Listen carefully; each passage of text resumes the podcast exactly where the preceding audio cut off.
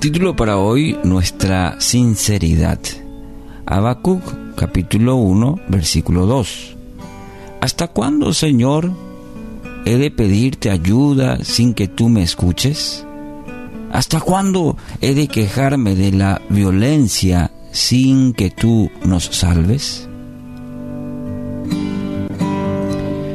Bueno, este es el sincero cuestionamiento que le hace el profeta Habacuc a Dios. Él no entendía por qué Dios no hacía algo con la maldad de la sociedad. ¿Por qué tanta corrupción sin que Dios actuara?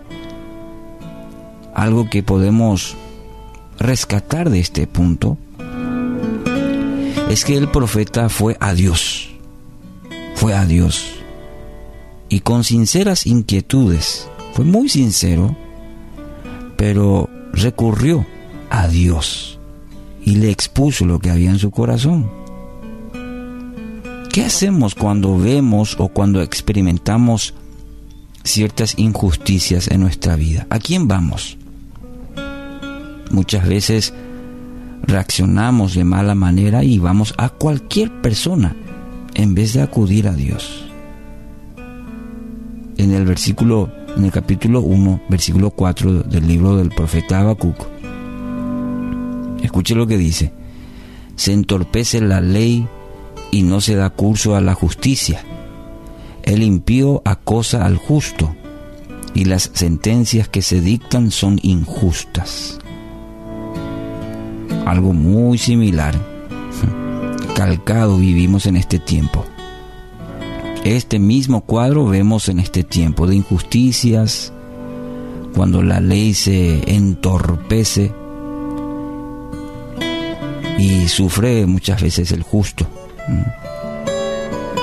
Muchas veces nos gana la impotencia o la indiferencia ante esta situación. Si no me toca, a mí qué. O estando en la situación no sabemos qué hacer. El ejemplo del profeta, y le recomiendo leer todo el libro de Habacuc para entender la situación en la que le tocó vivir, y esto puede ayudarnos y mucho en primer lugar, a estar siempre atentos a las necesidades de los demás, porque el profeta ve las necesidades sociales del pueblo y va ante Dios. Y con esa inquietud y con esa sinceridad le dice a Dios, ¿qué es lo que pasa? No podemos dejar pasar las injusticias sociales. No podemos hacer caso omiso. Dios muchas veces nos pone en el lugar en el que estamos, en el trabajo, en el barrio, para que para que seamos también luz ante las injusticias. ¿Cuál es el primer paso? Recurra a Dios y preséntele el caso, como lo hizo Habacuc. Otro aspecto es el hecho de clamar a Dios por su intervención en eso que estamos observando, en esas injusticias, acudir al Señor y clamarle a Él. Mire lo que dice en el versículo 1 y eh, capítulo 1, versículo 5. Estoy por hacer en estos días cosas tan sorprendentes que no las creerán, aunque alguien se las explique. Y esta fue la respuesta de Dios a la inquietud, al clamor de Habacuc. Él nunca hace caso omiso al clamor de sus hijos, no hace oído sordo. Aunque parezca tardar, espérala, porque sin falta vendrá. Así le dice Dios a Habacuc en el capítulo 2, en el versículo 2.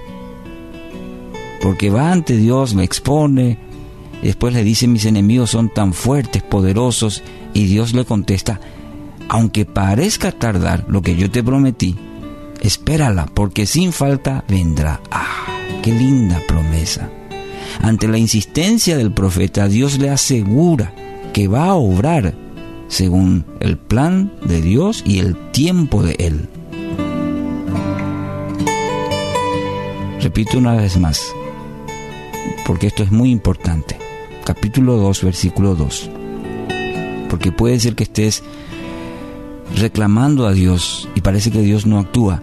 Y esta palabra es entonces para usted. Aunque parezca tardar, espérala, porque sin falta vendrá. Si Dios lo dijo, Él lo prometió, Él lo va a cumplir. En el capítulo 3 de este breve libro de Habacuc, encontramos al profeta interesante, alabando a Dios. El capítulo 3 es hermoso. Y ahí se le encuentra al profeta alabando a Dios. Estaba confiado. Y es muy interesante Dicha confianza estaba basada en descansar en la soberanía de Dios. Si él le dijo, espera, porque voy a cumplir, ah, entonces cambia la situación, dice Habacuc. Entonces espero confiado en el Señor y entonces alabo su nombre, porque si él lo dijo, él lo cumplirá. Estaba confiado y dicha confianza estaba basada en descansar en esa soberanía de Dios. Hay que notar que el corazón del profeta en este hermoso pasaje, hermoso pasaje, aunque la higuera no dé renuevos, ni haya frutos en las vides, aunque falte la cosecha del olivo y los campos no produzcan alimentos, aunque en el aprisco no haya ovejas, ni ganado alguno en los establos, aún así, palabra clave, aún así, yo me regocijaré en el Señor, me alegraré en Dios, mi libertador. Capítulo 3, versículos 17 y 18. ¿Qué le parece? ¿Puede hacer suya también esta alabanza hoy? Le animo que sí. Entrega al Señor. Hoy eleve una alabanza sincera a aquel que obra según sus planes para nuestro bien. A Él sea toda la gloria y toda la honra.